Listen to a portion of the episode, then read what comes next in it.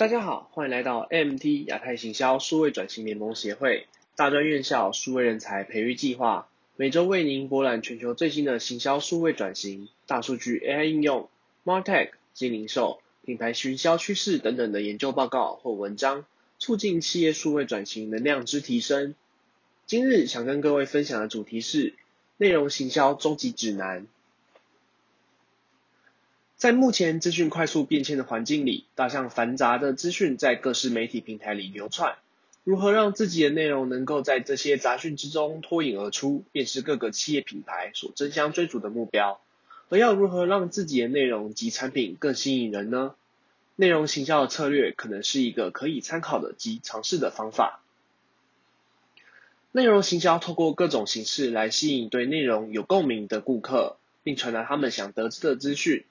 顾客在取得他们所需的资讯后，除了满足自己的需求，同时也会逐渐对品牌产生信任感，而企业从中也能接触到真正有兴趣或有需求的目标族群。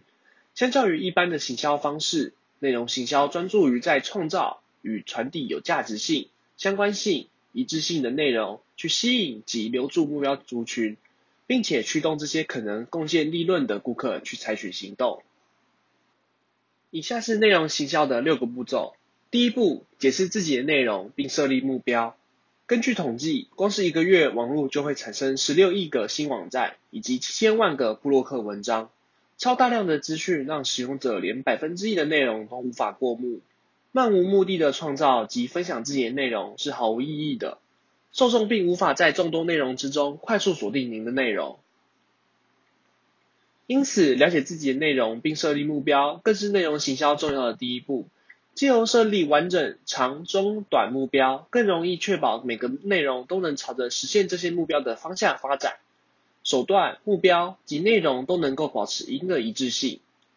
除了设立各式阶段性的目标外，作者也建议可以导入目标管理，才能在目标时间上达成更好的效果。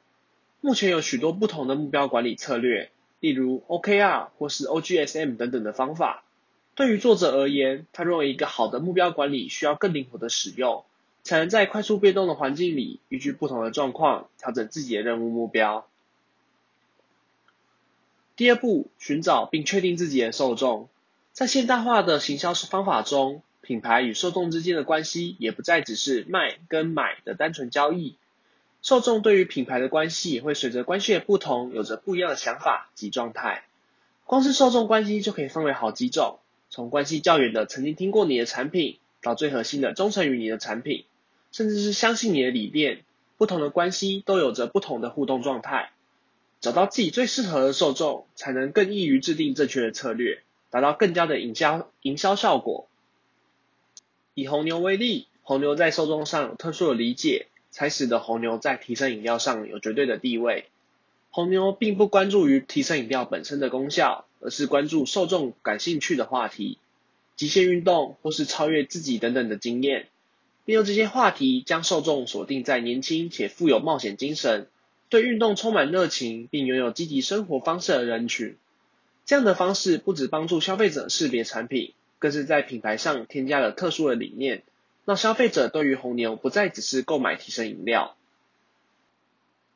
作者提议可以使用同理心地图 （Empathy Map） 来帮助自己更好的去了解目标受众。同理心地图帮助我们了解目标受众的一切状态，例如说他的目标、困扰、期待、内心的感受等等。通过看穿问题的表面的方法，采纳客户的观点，去感受客户的每个想法，才能真正深处到对方内心的。痛苦和需求，给予符合对方期望的支持，并根据他们的想法、感受、所见或是所听来改善来改善他们的体验，制作出他们真正需要的产品或是服务。第三步，制定编辑计划。如何稳定的输出品质优良的内容，对于内容行销是相当重要的关键。而有规划妥善的编辑计划，在优良内容上可以达到十分卓越的效果。既有规划内容及行程，可以更适当的以分配资源，了解每个行程所需要时间，让每个内容都能有适当的处理时间，可以更有效的防预防意外的状况，也能让内容维持一定的品质。制定编辑计划时，首先需要挖掘之后需要的内容及主题，尽量将所有需要的内容找出来，并安排到编辑计划之中，才能避免未来有未设想的重要内容打乱到编辑计划。接下来要将所有的内容确定优先顺序，借由优先级来确定应该执行的关键任务，或是最简单可行的简易内容。通过这样的方式，能够让所有计划及策略有条不紊的进行。避免更多不可控的因素。第四步，内容制作，内容的品质会大大的影响观众的想法。然而，观众会因为不同的情况有着不一样的需求，因此，内容制作者要依照不同的阶段给予不同的内容，才能让自己的内容准确的命中使用者的需求。消费者流程可以分为以下五个阶段：一、意识阶段，这些客户通常是上位或是正在进行。正在进入行销漏斗里的潜在客户，他们开始了解你的品牌，在此阶段里，可以多去讲述品牌故事，让这些潜在客户更容易了解您的内容。二、考虑阶段，随着流程的进展，当步入考虑阶段时，潜在客户会对你的品牌有更高度的好奇，并且想要了解更多，帮助他们理解如何解决问题，并讨论可能可以采取什么样的手段，是一个好方法。三决决策阶段，这阶段的客户正面临选择上的关键点，需要让客户了解为什么您的产品或是服务会是最佳选择。如果能够提供案例研究或是案例展示，更能够取得客户的信任以及最终的选择权。四保留阶段，在购买后也要注意产品及顾客的情况，差劲的售后服务反而会带给使用者极度不良的体验。在这阶段要更积极的去处理客户的问题，也可以预先设想可能发生的问题，避免客户对产品或是服务感到不悦。五、宣传阶段，这阶段主要是将品牌的使用者变为传播的一环，既有使用用户的口碑，将企业价值观、回馈、成品能够快速宣传。除了考虑各阶段所需要的不同的内容，将内容的表现多元化。也能更有机会吸引到大家的目光，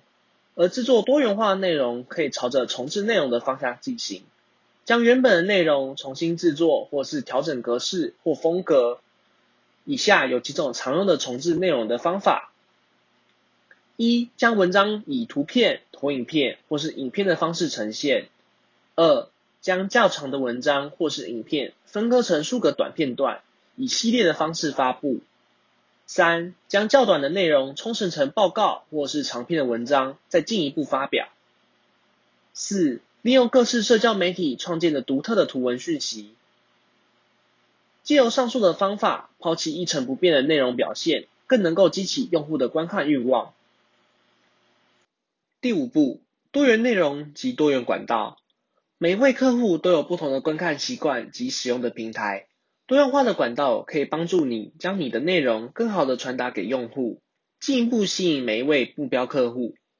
而管道的使用代表着品牌的传播，而媒体在内容行销也是极为重要的一环。首先，必须了解自己在各媒体里游泳游泳的资源。媒可以简单分为 e a r media、pay media、own media。e a r media 是消费者自动自发对品牌的宣传，也正是口碑行销。包含分享内容、提及、评论等等。Pay Media 则是品牌付费购买的媒体，关键字广告、媒体广告或是网红代言等等都是 Pay Media 的范畴。最后，O Media 则是官方网站、电子报等等品牌自有的资源。首先清点现有及需要的资源，才能为未来的发展做出更有效的判断及布局。另外，除了了解自己的资源，也要对各式媒体渠道有深层的了解，尤其像是各式媒体的情况及客群都有所不同。例如，Pinterest 较为重视视觉内容的呈现，Instagram 适合品牌故事的营造，Snapchat 则是拥有最为年轻的使用客群。了解各式不同的媒体，才能将资源及花费使用在最有效率的地方上。第六步，分析内容表现状况。内容发布并不是一件任务的完结。对于内容行销而言，分析内容表现对于日后优化及改善有着不可或缺的重要地位。内容的表现状况显示着使用者喜欢看什么，喜欢听什么，使用者的喜好都能够从表现中看出端倪，进而能够将日后的内容改善，并更加朝着他们喜欢的方向迈进。而评价内容表现的指标分为四类：一、用户行为，包含着单一顾客浏览数、造访页面数、跳出率等等；二、参与度，喜欢、分享、评论、提及等等使用者与内容互动的指标；三、SEO 表现，流量、关键字、停留时间、反向连接等等；四、客户及收入表现。潜在客户数、受影响的客户数、转换率、ROI 等等，借由各式不同的表现价值及指标，去衡量自己的内容表现状况。除了能够更快速掌握表现状况，也能够了解用户的真正喜好，并以此优化内容。本篇文章节录自 Ultimate Guide to Content Marketing Strategy。